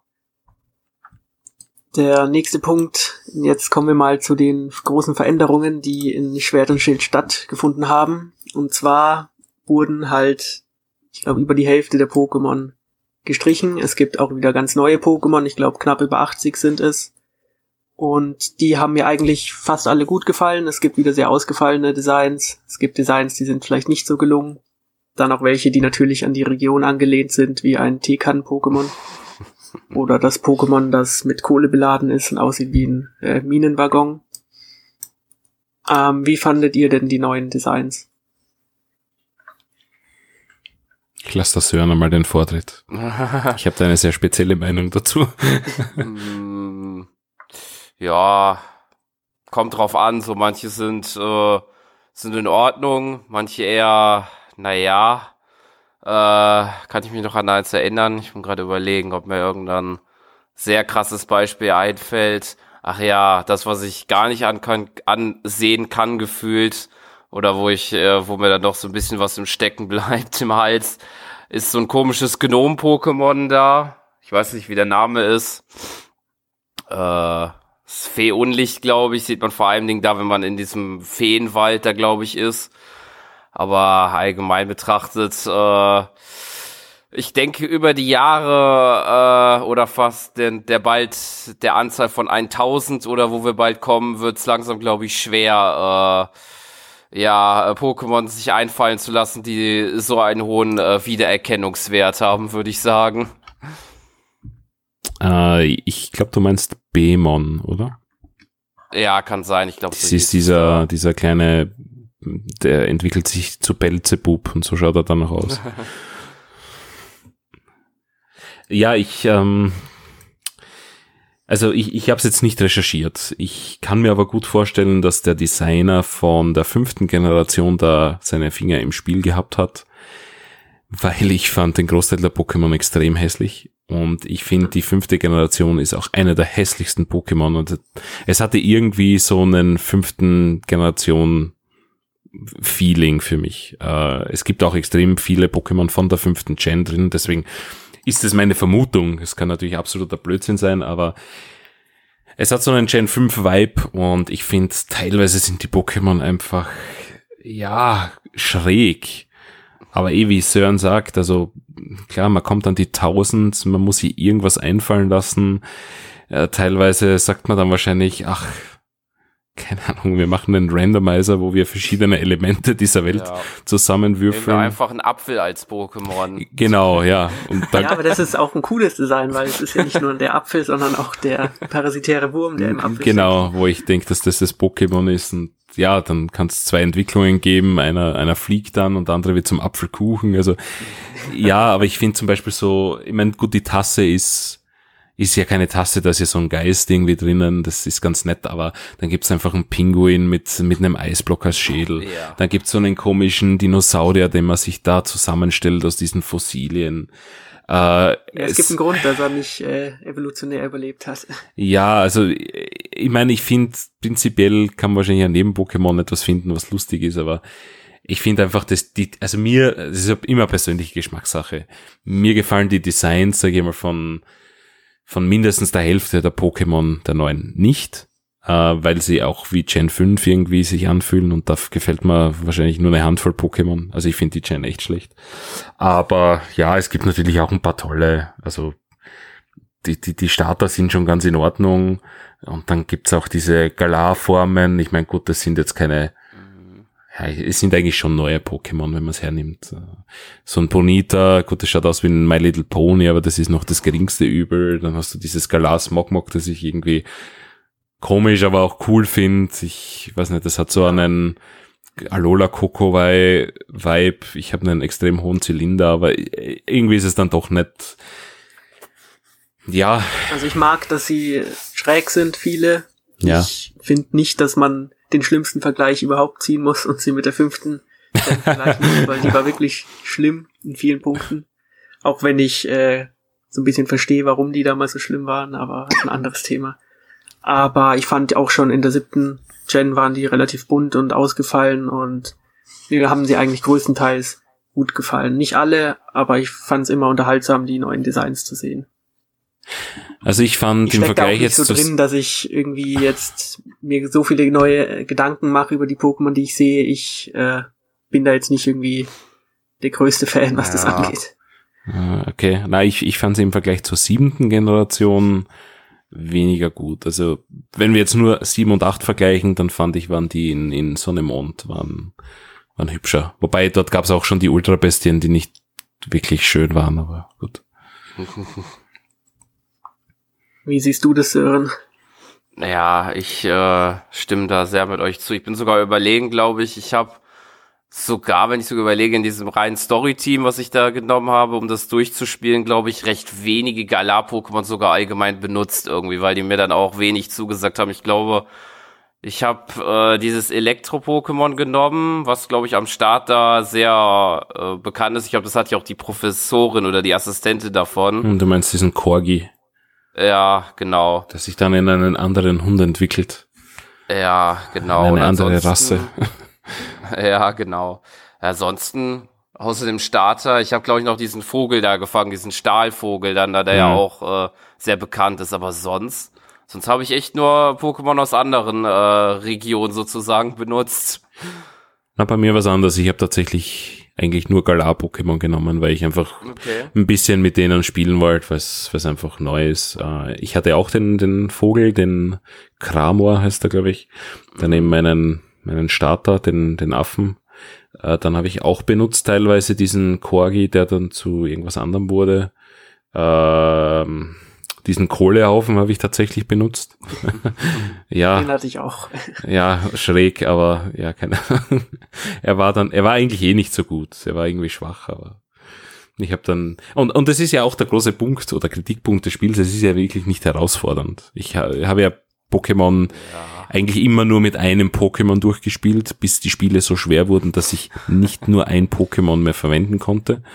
Und äh, bei dem Spiel war es wirklich wurscht, was ich verwendet habe. Es war irgendwie keine Herausforderung. Also ich konnte auch Pokémon verwenden, die nicht so effektiv waren oder einen Nachteil hatten und, und ich kam irgendwie durch, ohne mir groß Gedanken zu machen. Das einzig und allein beim letzten Kampf habe ich dann einfach mal drei Pokémon mit Level 70 verwendet, einfach damit es halt einfacher geht, aber ja, keine Ahnung. Ich habe es ähnlich gemacht wie du, auch mich nur auf Gala-Pokémon konzentriert. Einfach mal um die neuen halt zu sehen. Mhm. Und was den Schwierigkeitsgrad angeht, also ich fand Sonne und Mond relativ happig gefühlt. Ähm, hier fand ich es auch gar nicht so schlecht. Hier und da musste man mal ein bisschen äh, aufpassen. Aber was mich halt persönlich nervt, ist, dass die Typen-Effektivitäten angezeigt werden, sobald man ein Pokémon mal äh, getroffen hat. Und das war, fand ich halt schon noch immer ein bisschen, wo man ein bisschen überlegen musste, okay, der hat jetzt einen komischen Doppeltyp, da muss ich jetzt mal nachdenken. Das fällt dann halt weg, wenn man will. Ähm, das, das gab's schon. Generation. Äh, genau, das da war es auch schon. Vereinfachterer das gab's ja schon in Sonne Mond und ich fand es tatsächlich ein gutes Quality of Life Feature. Ja. Ja, ich glaube, in Let's Go war es wieder weg. Da war ich dann wieder beruhigt. Stimmt, da war es wieder weg, ja. ist es doch wieder da und ich bin halt dann auch so faul. Ich gehe dann auch in die äh, ins Team und schaue mir halt an, was ist sehr effektiv, was nicht. Weil wenn jetzt irgendein so komisches Fee-Psycho-Pokémon daherkommt oder so, fange ich nicht an nachzudenken, auch wenn ich vielleicht wissen würde. Es dauert halt ein bisschen. Äh, ich meine, man muss dazu sagen, man, äh, genau, also wenn man das, ich bin mir nicht sicher, einmal bekämpft hat oder wenn man es gefangen hat, ich glaube, wenn man einmal bekämpft hat, gell, dann wird das ja. angezeigt, ja. Ich finde ja, ironischerweise, wenn man 1000 Pokémon im Spiel hätte, ganz gut, weil das ist schon eine, und vor allem für Neueinsteiger, äh, eine extrem große ja, Zahl, total. wo man sich merken müsste oder herausfinden müsste, was, was könnte das für ein Pokémon sein. Und vor allem in den letzten Generationen sind sehr exotische Typenkombinationen dazugekommen, wo sich die eine Effektivität wieder dann aufhebt mit was anderem und also und ich, oft sieht man den Pokémon den Typ nicht an. Genau, ja. Und, und ich finde das tatsächlich ein gutes Feature.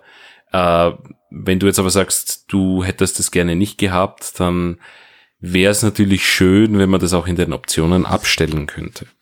Das ist technisch unmöglich. Vermutlich, ja. ja. Nein, aber es gibt viele solcher, solcher Kontroversen, auch der EP-Teiler, ja. den wir auch auf der Liste haben, wo ich zum Beispiel sage, ja, es ist, ich finde es okay, weil ähm, früher, also ganz in den ersten Generationen gab es einen EP-Teiler, den konntest du auf ein Pokémon legen oder einem Pokémon zuweisen. Und dann haben wir eben diese zwei, also das Haupt-Pokémon, beziehungsweise alle, die am Kampf aktiv teilgenommen haben, plus dieses eine, das den EP-Teiler hat, äh, Erfahrungspunkte bekommen. Irgendwann ist es dann gewechselt auf, wenn du ihn aktivierst, bekommen irgendwie alle im ja. Team was. Und sechsten Gen, glaube ich. Ja, ich glaube sechste war's. Und jetzt ist es halt so, dass einfach alle kriegen. Ich persönlich find's jetzt okay. Also ich, ich störe mich nicht dran, aber ich kenne Freunde, die sich tatsächlich darüber aufgeregt haben, weil ihnen da die, ja, die Challenge auch verloren geht. Und vermutlich ist es deshalb ja auch so leicht, weil du einfach ja. passiv alle Pokémon mitlevelst und plötzlich drei Level 70er hast. Und mit ja. zwei hast du noch nie gekämpft. Also das erklärt vielleicht schon einiges, ja. Bei mir hat auch am Schluss dann der Komfort gesiegt. Also ich fand es dann auch gar nicht so schlecht, dass alle Erfahrung bekommen. Auch wenn natürlich ein bisschen der Bezug zu gewissen Pokémon fehlt, weil früher musste man halt oft die schwachen Pokémon an die Front setzen und dann immer auswechseln und so und irgendwann konnten die dann auch mal ihr eigenes Pokémon besiegen und so. Das fällt halt alles weg, weil eigentlich fast alle auf demselben Level sind. Genau. Aber ich habe mich sehr schnell dran gewöhnt und ich glaube, das wird sich so schnell nicht mehr äh, abschaffen. Ähm, ich, ich muss da noch dazu sagen, äh, früher, und, und hast du absolut recht, du hast viel mehr Bezug zu dem Pokémon gehabt. Du hast stolz, wenn du das erste Mal das Pokémon alleine in den Kampf schicken konntest. Weil ich habe es immer so gemacht, dass ich die schwachen Pokémon als erstes ja. reingeschickt habe, dann ausgetauscht und dann haben sie Erfahrungspunkte bekommen oder mit dem EP-Teiler eben. Und du darfst auch nicht vergessen, dass wenn ein Pokémon gegen ein anderes Pokémon kämpft, bekommt es ja EVs. Das sind ja diese versteckten Values, diese Trainings-Values, die das Pokémon ja auch tatsächlich noch einmal stärker machen.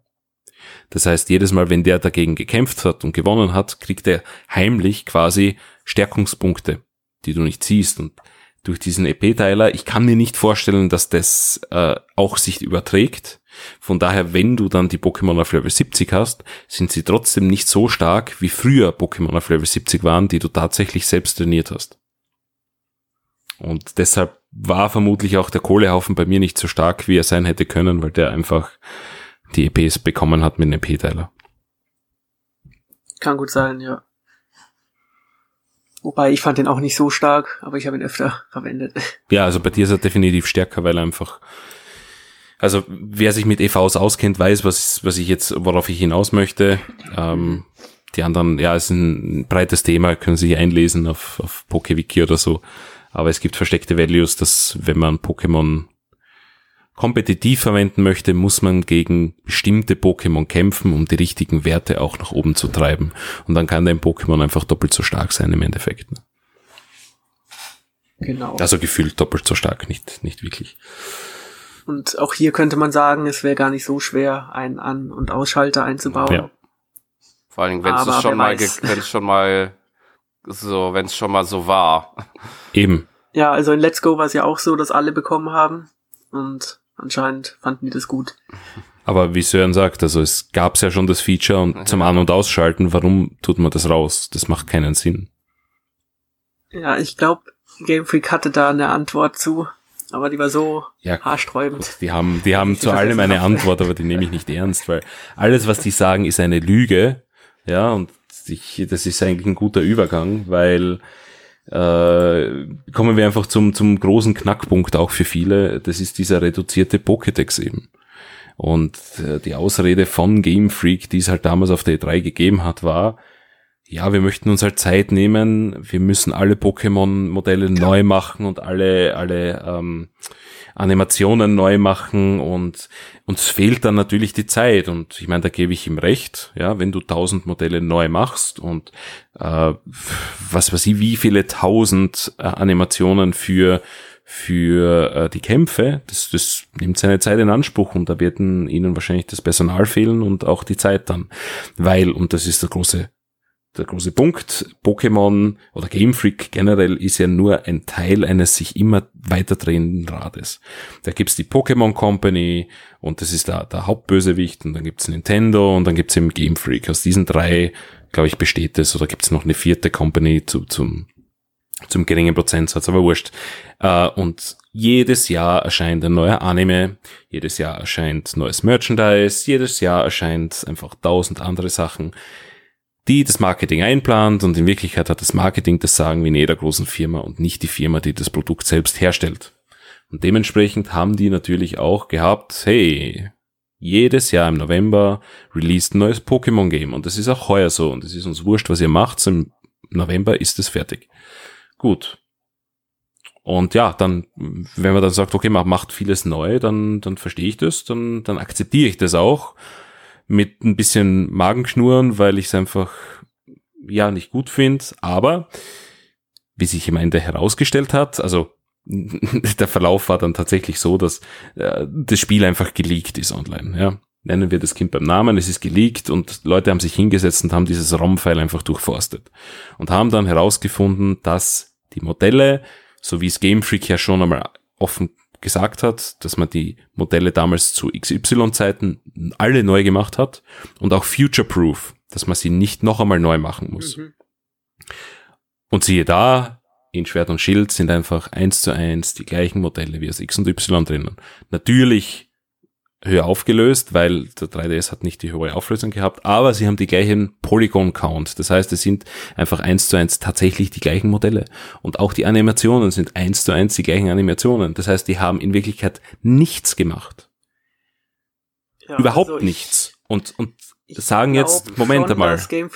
Ja. Wir müssen 400 oder mehr Pokémon streichen, weil weil wir es ja neu machen mussten. Aber in Wirklichkeit ja, haben sie nichts gemacht. Das größte Problem lag einfach, wie sie es kommuniziert haben, weil ich glaube schon, dass sie sehr viele Probleme hatten, das Spiel zu entwickeln. Aber ich denke nicht, dass es daran lag, dass sie irgendwie Pokémon ins Spiel importieren mussten, sondern dass sie halt jetzt das erste Mal oder halt das zweite Mal weg sind vom 3DS und jetzt die wundervolle Welt der Full HD Konsole kennenlernen und davor halt viel zu lange Handheldspiele gemacht haben und ich glaube eher an der Welt und an allen anderen Punkten hatten sie Probleme und hier hat dann wahrscheinlich einfach wieder die, das Marketing versagt und sie haben halt irgendeinen dummen Punkt gesucht und dann halt einfach die Pokémon vorangeschoben, weil es stimmt natürlich schon, dass viele, also fast alle Elemente einfach aus den alten Editionen rein importiert wurden.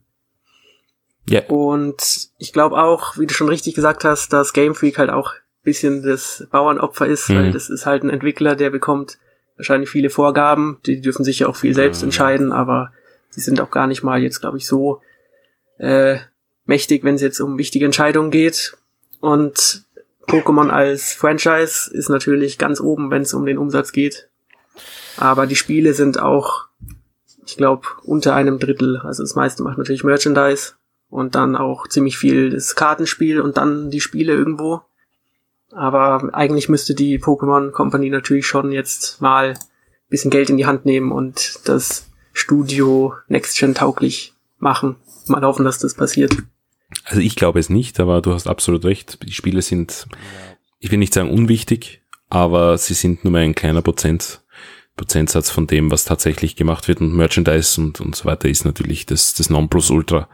Ist eh klar. Ähm, ich finde halt nur trotzdem, dass das einfach rotzfrech ist, weil weil der Kunde eigentlich verarscht wird mit solchen Aussagen. Und ich meine, die, die, ich weiß nicht, was sie die dort denken, dass wir alle blöd sind und dass das nicht rauskommen ja. wird, aber Entschuldigung, wir sind im Jahr 2019, bald 2020, äh, das Internet, das, das bekommt alles mit. Ich meine, äh, zu glauben, gegen das Internet ankommen zu können heutzutage, das ist einfach, weiß ich nicht, die, die, die sind völlig desillusioniert. Und ja, ich meine, es sind ja auch die ganzen Animationen. Das ist ja das, worauf ich auch von, von Anfang an heute schon hinaus wollte. Wir sind im Jahr 2019 und das Pokémon-Spiel hat sich nicht weiterentwickelt. Die Animationen sind halt so schlecht, dass ich die abgedreht habe im, im weiteren Spielverlauf. Ich meine, wenn ich jetzt einen, eine Kopfnuss mache, dann, dann beamt sich mein Relaxo auf den Kopf vom anderen Pokémon und dann wird dieses Pokémon zusammengequetscht auf den Boden und das Relaxo beamt sich wieder zurück an seine Position. Ich meine, das ist einfach irgendwas, ja, und es gab halt schon Pokémon-Spiele, die tatsächlich gute Pokémon-Angriffsanimationen hatten, so wie Pokémon auf dem G äh, Gamecube die, die beiden Pokémon-Spiele, XD und, und Colosseum.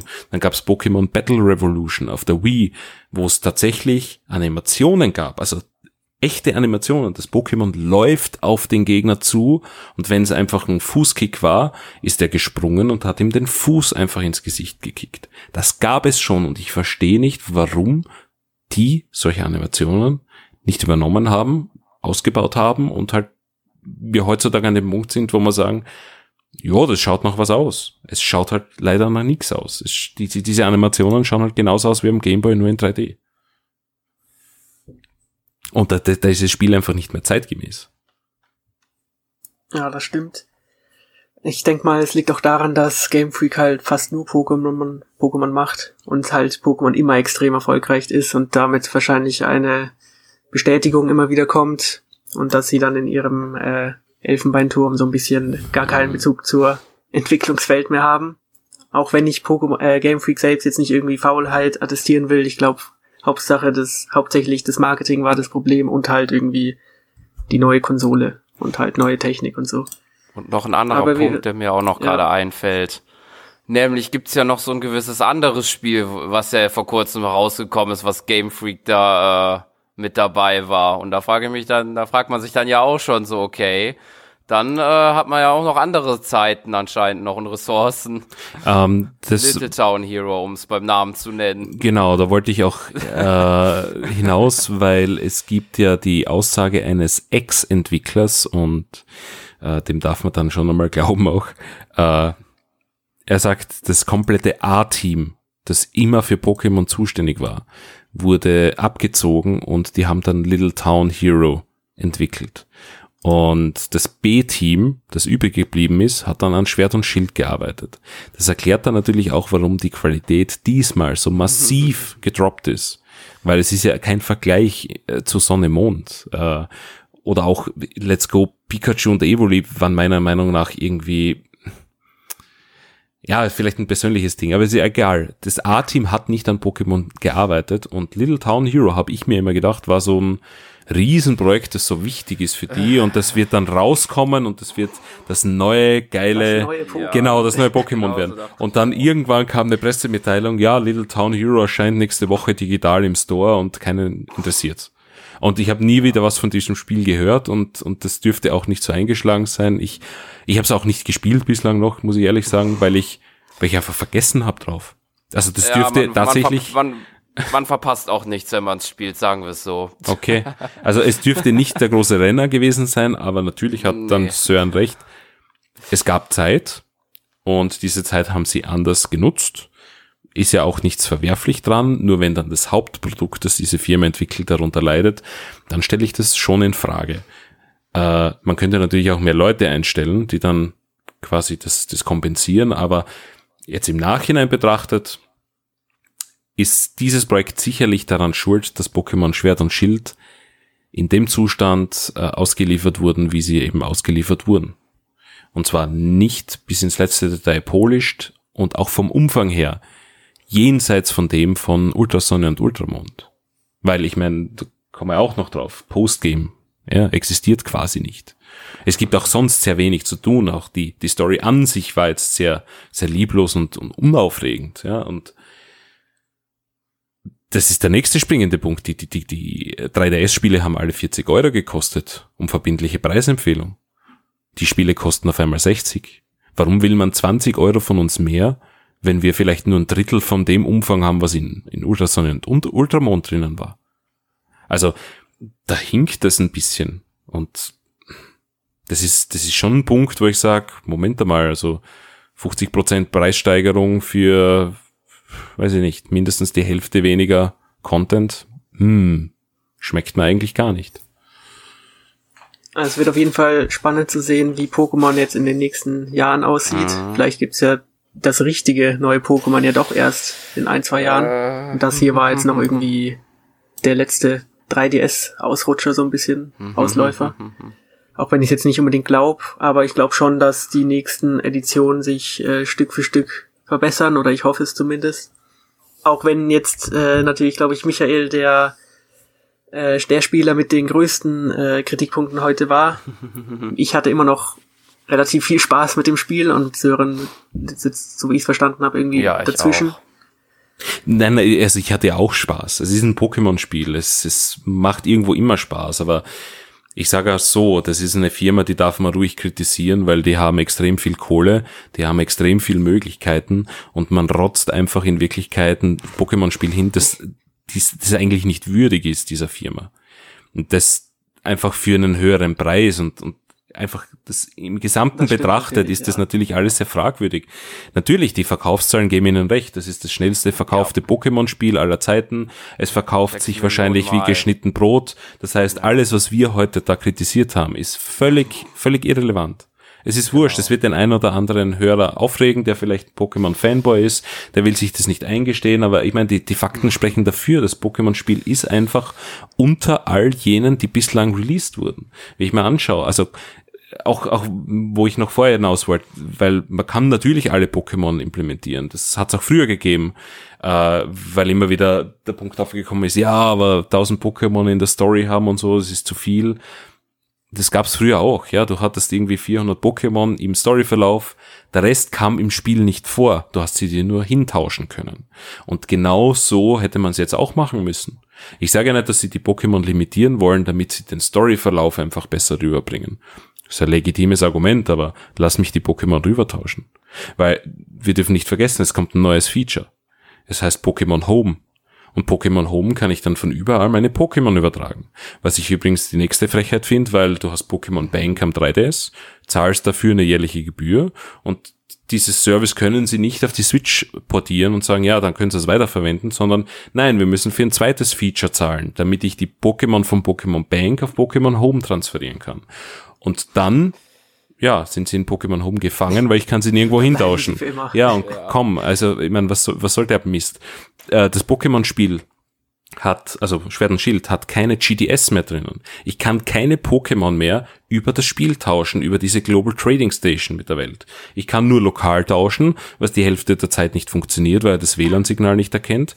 Ich kann online tauschen mit den Leuten, irgendeinen Zaubertausch oder einen Random-Tausch, aber ich kann nicht gezielt äh, in die GTS gehen, mir ein Pokémon einstellen oder aussuchen und gegen was anderes tauschen, was ich möchte. Das soll über Pokémon Home funktionieren. Nur ich meine, das Spiel kostet jetzt 60 Euro, es nimmt mir dieses Feature weg und dann muss ich Pokémon Home, das definitiv kostenpflichtig sein wird, dazu nehmen, damit ich über die GTS quasi tauschen kann. Ich meine, ihr wollt mich ja verarschen, come on. Jetzt muss ich also noch einmal Geld investieren.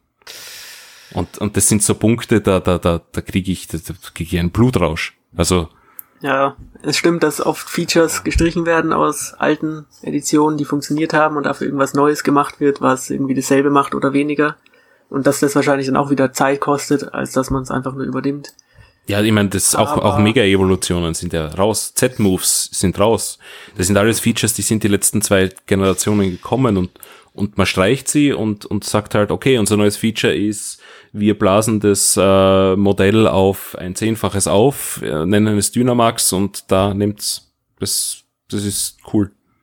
Äh, das, das verstehe ich halt ja, nicht. Also da ist. Aber ich bin mir sicher, spätestens in ein, zwei Jahren wird ja, auch wieder, wieder der gesamte Neues Pokédex geben. drin sein. Also wir wissen ja alle, es kommt jedes Jahr oder jedes zweite inzwischen auch ein neues Spiel und die werden natürlich dann auch die fehlenden Pokémon reinbringen und dann sagen, es sind jetzt neue Pokémon, also neue alte oder alte neue. Und was diese, ähm, also es ist natürlich schade, dass Mega-Entwicklung und Z-Attacken weg sind, aber ich bin jetzt nicht der irgendwie kompetitive Spieler. Aber ich fand schon, dass also das teilweise schon ein bisschen Überhand genommen hat und was jetzt das Online-Spiel angeht, finde ich auch die, ähm, wie heißt es nochmal, Dynamaxing finde ich verhältnismäßig gebalanceder als jetzt manche Mega-Entwicklung. Ja, ich, die, diese Raids, so diese Raids sind ja nett, ich mache sie auch. Ähm, sie funktionieren nur die Hälfte der Zeit nicht. Ja, das ist auch wieder ein Problem. Sie werden ausgeschrieben, diese Stempel aktualisieren sich nur alle heiligen Zeiten und wenn du auf einen Raid klickst, hast du eine 50-prozentige Chance, dass der entweder schon abgebrochen ist, abgeschlossen oder du keinen Platz mehr hast. Es ist also nicht so, dass du tatsächlich jetzt ähm, ein tolles Erlebnis hast. Ja, ich hoffe. Also die Raids habe ich sowieso nur kaum gemacht.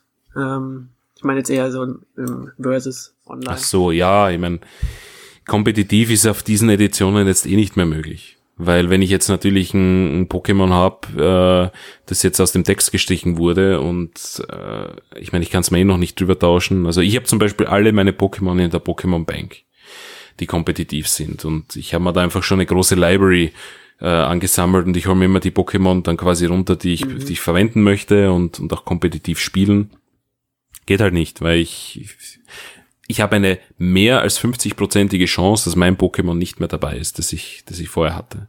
Und ich glaube auch bei Turnieren und so wird sich das wahrscheinlich auf Dauer nicht ein, äh, durchsetzen, wenn nicht der komplette Pokédex nachgereicht wird. Oder ein Spiel gibt, wo einfach alle Pokémon drinnen sind. Ich, ich, ich sehe da einfach schwarz dafür. Weil zu dem jetzigen Zeitpunkt muss ich tatsächlich sagen, jemand, der das komplette Pokémon-Erlebnis haben möchte, der soll sich bitte Ultrasonne und Ultramond kaufen. Denn da gibt's auch Postgame, wo ich einfach ein ganzes Jahr damit verbringen kann, ohne dass mir langweilig wird. Also, ich habe noch nie so ein komplettes Spiel wie Usum gesehen. Und äh, ja. Ja, also was so Inhalte angeht mit Pokémon und so, stimmt es, auch wenn ich selbst nicht mal mehr weiß, ob ich Ultrasonne durchgespielt habe, weil mir es mir persönlich jetzt nicht so gefallen hat.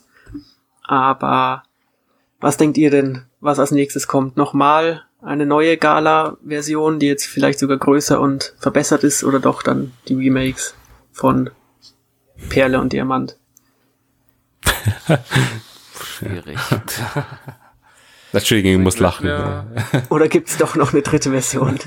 Das soll mal Sören sagen. äh, also wünschen wir es mir schon, die Remakes, weil ich tatsächlich äh, die Gen, äh, die vierte sehr mag, aber ich weiß nicht, ob ich die so gerne sehen würde. Ja, und ansonsten tendieren würde ich wahrscheinlich schon fast eher zu einer, äh, zu einem Ultra äh, Schild und Schwert oder halt Schwertschild 2 würde ich wahrscheinlich eher tendieren, dass das wahrscheinlich wahrscheinlicher wäre. Also, wenn man den bisherigen Veröffentlichungsrhythmus dieser Firma Glauben schenken möchte, dann wird als nächstes wieder ein Remake kommen. Mm, Ob's Diamant und, und, und äh, Perlis, weiß ich nicht. Ich würde es mir sehr wünschen, aber man hat halt mit Let's Go, ist man wieder zur ersten Gen zurück und ich würde mich tatsächlich freuen, ich, ich, ich gebe es einfach offen ehrlich zu, wenn ein Let's Go ein, ein weiteres kommt mit, mit äh, der zweiten Generation, weil das meine Lieblings-Gen ist. Und äh, um die Frage von vorhin oder von Anfangs zu beantworten, Hard Gold und Soul Silver sind natürlich die besten Editionen. Ähm, die zweiten. Aber äh, keine. Ahnung, also ob es jetzt ein, ein zweites Let's Go wird, Sie haben zwar gesagt, sie, sie wollen kein Let's Go mehr machen, aber weißt du, das ist einfach Bullshit-Talk von, von diesen Firmen ja, immer. Deswegen habe ich es gar nicht erwähnt, weil ich irgendwie Let's Go schon abgeschrieben Nein, hatte, aber es kann natürlich auch sein. Ja, der, der, der Nintendo-Präsident hat auch gesagt, es kommt keine neue Switch mehr und dann zwei Monate später hast du die neue Switch gehabt. Also Marketing und tatsächliches, ähm, ja, tatsächliche Wahrheit gehen da sehr weit auseinander. Äh, ich würde mir tatsächlich entweder ein neues Let's Go wünschen für äh, die zweite Gen oder tatsächlich auch eine in einer weiteren Gen. Mir ist es auch egal, ob ein Let's Go in äh, Gen 4 kommt. Hauptsache, es, es wird tatsächlich einmal äh, die Gen 4 und, und 5 tatsächlich remaked, weil ich finde, das sind die Editionen, die am schlechtesten gealtert sind. Das war halt so ein Hybrid-Modus 2D, 3D vom Nintendo DS noch und das ist ganz fürchterlich anzuschauen. Kann man heute nicht mehr spielen. Ähm ja, und was danach kommt als Hauptspiel, also quasi Gen 9, Nein, ich möchte nicht äh, Schwert und Schild 2 sehen, weil äh, da müsste sich das Spiel komplett ändern, dass ich das noch einmal gut finde. Weil, wie man schon gesagt Jetzt mit Irland. Ja, aber es müsste einfach sehr viel mehr mit dem Spiel an sich passieren. Es müsste einfach wieder Höhlen geben, interessantere Routen. Es müsste einfach sehr viel verbessert werden und ich möchte nicht, also ich finde das immer schlimm, wenn, wenn Game Freak hergeht und das, das, das wird wieder passieren. Es ist bereits zweimal passiert. Äh, die Generation ja. der Konsolen endet äh, und, und die Leute hauen dort einfach eine Schwarz und Weiß 2 raus. Wir entwickeln nichts Neues mehr. Nein, wir, wir nehmen das gleiche Spiel, passen ein bisschen was an und dann Schwarz und Weiß 2. Gut, das gleiche ist passiert mit Sonne Mond, ne? Ah, der 3DS geht dem Ende zu. Wir glauben nicht an die Switch. Nein, die, die wird sich nicht durchsetzen. Wir hauen noch einmal ein Sonne Mond 2 raus. Und das wird beim Ende der Switch wiederkommen und ich finde es einfach immer öd. Deswegen, ich will keine Fortsetzung von einem Spiel. Ich will ein neues Spiel. Dann sollen sie einfach nehmen, keine Ahnung, Spanien von mir aus als nächstes oder den Wilden Westen, ist mir wurscht. Aber bitte ein neues Spiel und und die Leute sollen sich jetzt einfach mal Zeit nehmen. Ich bin auch dafür, dass nicht jedes Jahr ein Pokémon-Spiel erscheinen muss. Dann sollen sie einen Dreijahreszyklus machen, wo sie drei Teams haben. Das eine entwickelt ein Let's Go, das andere entwickelt ein Spin-off, so wie Mystery Dungeon oder keine Ahnung, irgendwas anderes. Und dann alle drei Jahre von mir aus ein Hauptspiel. Das reicht völlig. Und dann muss aber auch die Qualität stimmen. Weil, wenn noch einmal so ein Spiel erscheint, wie, wie Schwert und Schild, das ich würde gern sagen, das überlebt Game Freak nicht, aber sie überleben es, weil die haben Nahenfreiheit, ja. die haben zu viel Kohle, die Verkaufszahlen, die Leute kaufen es. Es ist wurscht. Es ist Weihnachten, was will das Kind? Ja, Pokémon, ja, kauf halt. Deswegen, wir sind, glaube ich, an dem Punkt, wo, wo man einfach nicht viel Einfluss hat als Fanbase mehr auf was rauskommt am Ende.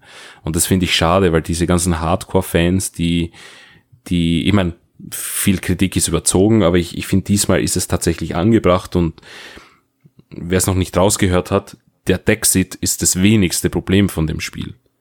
Ja, also dass da die Hälfte der Pokémon fällt, das ist meiner Meinung nach das, das geringste Übel. Das, das Spiel hat einfach tatsächlich viele andere Flaws, die in Angriff genommen werden müssen, weil sonst, sonst bin ich einfach auch raus, weil ich spiele Pokémon seit 20 Jahren, aber ich, ich bin noch nie so angepisst wie jetzt einfach. Und das ist halt alarmierend, finde ich. Und ja, also in, in, ich kann auch tatsächlich, wenn ich das Fazit jetzt ziehen soll, äh, Pokémon Schwert und Schild nicht, nicht empfehlen. Ich, ich finde, es ist ein lustiges Spiel, kann man machen, aber für den Umfang und den Preis holt euch lieber Ultrasonne, Ultramond. Habt's mehr Spaß dran. Das ist mein ehrliches Fazit. Schön. Ich finde es schön, dass wir doch ein bisschen andere Meinung sind, weil du verkörperst wahrscheinlich den Fan, der äh, die meisten Probleme auch äh, dann sozusagen in seinem Spiel wiedergefunden hat. Ich sehe die ganzen Probleme, aber ich finde es trotzdem irgendwie, ich weiß nicht genau, woran es liegt, aber trotzdem spaßiger als Sonne und Mond und von dem Punkt würde ich es durchaus empfehlen, wenn man halt sich der, äh, der großen Veränderung bewusst ist und weiß, auf was man sich einlässt, also dass man vielleicht davor mal schaut, auf was man Wert legt. Wenn man seine Lieblings-Pokémon haben will, dann sollte man vielleicht mal nachschauen. Oder wenn einem die technischen Ungereimheiten wirklich so viel, äh, so sehr aufstößen, dann kann man sich auch vielleicht lieber Let's Go überlegen. Wobei Let's Go ja auch viel kritisiert wurde letztes Jahr, aber ich fand es auch nicht so schlecht. Aber ich würde sagen, ist, wie gesagt, das macht, wie hat's ja auch Spaß gemacht, aber mehr erwarte ich halt von dem Spiel dann teilweise auch nicht. Auch wenn ich Pokémon sehr gerne spiele, soll es mir halt einfach Spaß machen und das ist in diesem Fall passiert, auch wenn natürlich so Technik und Features nicht auf der Höhe der Zeit sind, fand ich es doch wesentlich unterhaltsamer, als ich es erwartet habe. Wie sieht's bei dir aus, Sören? So sieht's mir bei mir relativ, ja, so ziemlich ähnlich aus. Ich würde das auch sagen. Äh, äh, es hat mir Spaß gemacht, keine Frage. Ich kann aber auch jeden nachvollziehen, jeden verstehen, der äh, nicht, äh, der wenig äh, Begeisterung äh, finden kann, weil es gibt dann doch so, so ein paar Mängel, die halt doch äh, nicht wegzudiskutieren sind. Ja, ich denke, das kam jetzt auch gut rüber in dem Podcast, der jetzt auch ein bisschen länger geworden ist, aber dieses Thema hat natürlich die entsprechende Zeit verdient. Also ich, nicht falsch verstehen, ich könnte da noch eine halbe Stunde weiterreden. Ich habe nicht, nicht einmal annähernd alle meine Kritikpunkte von der Liste da abgearbeitet, aber, aber ich glaube, die meisten, die wichtigsten ja, sind, sind ist durch. Nicht einfach, ja. Ja, es ist natürlich ein Thema, das, das wühlt auf. Und da gibt's extrem viel Gesprächsstoff und ich finde es auch immer gut, wenn, wenn man zwei Seiten sieht, ja. Also wenn man nicht hundertprozentig einer Meinung ist, weil dann kommt man auch ins Argumentieren und und dann ist es vielleicht auch ja, verständlicher. Weiß, aber bin ich nächstes Jahr. ja, genau. Nächstes Jahr deine Rolle ein bei irgendeinem komischen Spiel, was dann erscheint. Und du findest es irgendwie gut, weil irgendwie was anderes besser gemacht wurde. Aber nächste Woche geht's sogar gleich um drei Spiele. Aber dann wahrscheinlich nicht dreimal so lang, denn es gibt einen Retail Roundup und wir sprechen über drei Switch-Spiele, die in der letzten Zeit erschienen sind, darunter äh, Super Monkey Ball, Layton ähm, ja, das und Spyro, alles drei Spiele, die man vielleicht schon irgendwo anders mal gesehen hat. Denn richtig neu sind sie nicht. Aber was diese Spiele so auf der Switch zu bieten haben, seht ihr dann nächste Woche. Ich bedanke mich bei euch beiden, dass ihr dabei wart, um dieses doch sehr interessante, aber umstrittene Thema zu besprechen und bis zum nächsten Mal. Ciao. Tschüss. Tschüss. Bis dann.